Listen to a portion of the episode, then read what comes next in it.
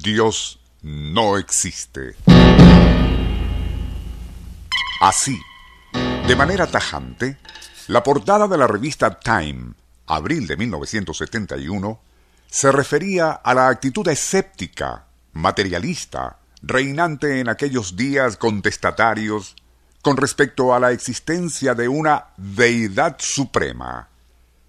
Típica de aquella forma de pensamiento era la tesis expuesta por Armando Guerrero Smither en su libro El humano arcaico, publicado en 1971, en el cual se desdeñaba no sólo al aspecto de la espiritualidad del ser humano, sino el concepto de un Dios a la vez todopoderoso y paternalista, catalogándolo como, y citamos, una majadería medioeval.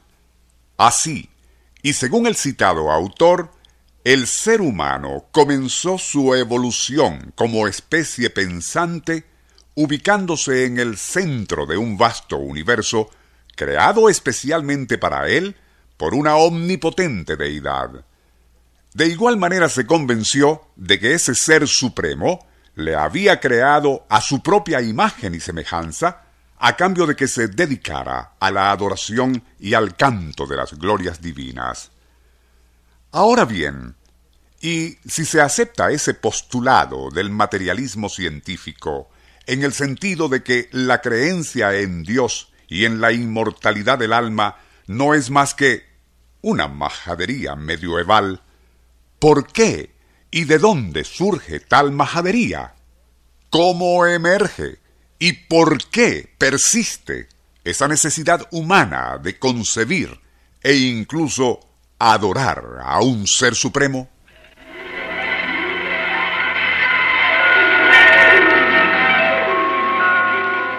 nuestro insólito universo.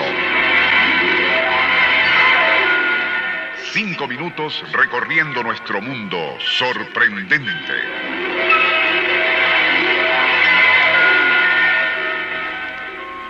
Año 2000.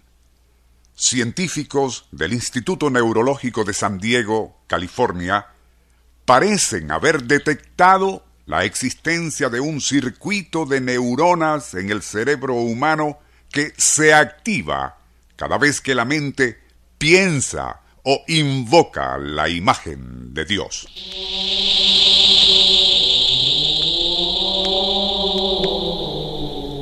El circuito neuronal en cuestión fue ubicado al estudiar cerebros de epilépticos quienes experimentaban fuertes epifanías místicas, y se trata de una compleja sección de la madeja de neuronas ubicada cerca de los lóbulos temporales. Así, la creencia o necesidad de creer en una deidad suprema pareciera ser una insólita adaptación darwiniana que a partir de cierto punto comenzó a emerger en nuestro cerebro, algo que desde un punto de vista estrictamente fisiológico, en realidad no tendría ninguna razón de ser.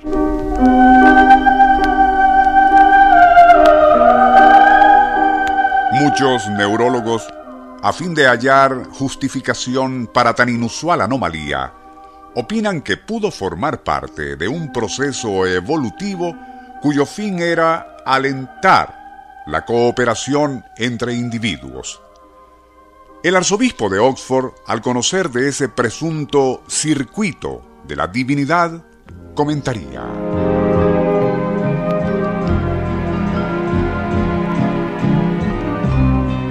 No me sorprende, ya que posiblemente fue el propio Ser Supremo quien al crear a la especie humana a su imagen y semejanza, la dotó además de esa red neuronal en el cerebro.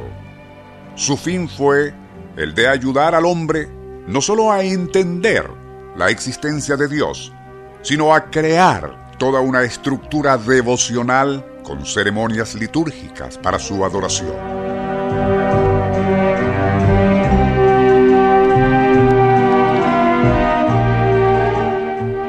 Otros opinan que fue la naturaleza misma que al desarrollar por medio de la evolución al cerebro humano, le fue dotando de un circuito neuronal específico y adicional para que, con el tiempo, surgiera en la mente del Homo sapiens la chispa de inquietud espiritual y por ende del avance intelectual.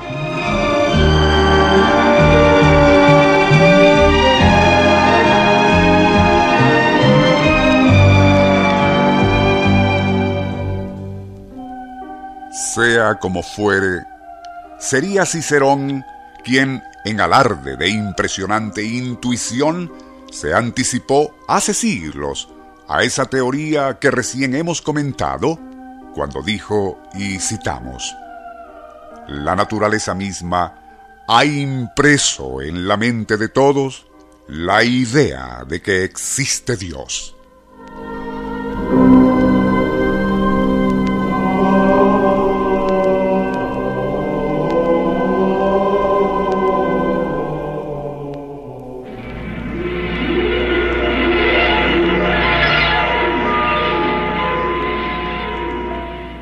Nuestro insólito universo. Email insólitouniverso.com Libreto y dirección Rafael Silva. Operador Francisco Enrique Mijares. Les narró Porfirio Torres.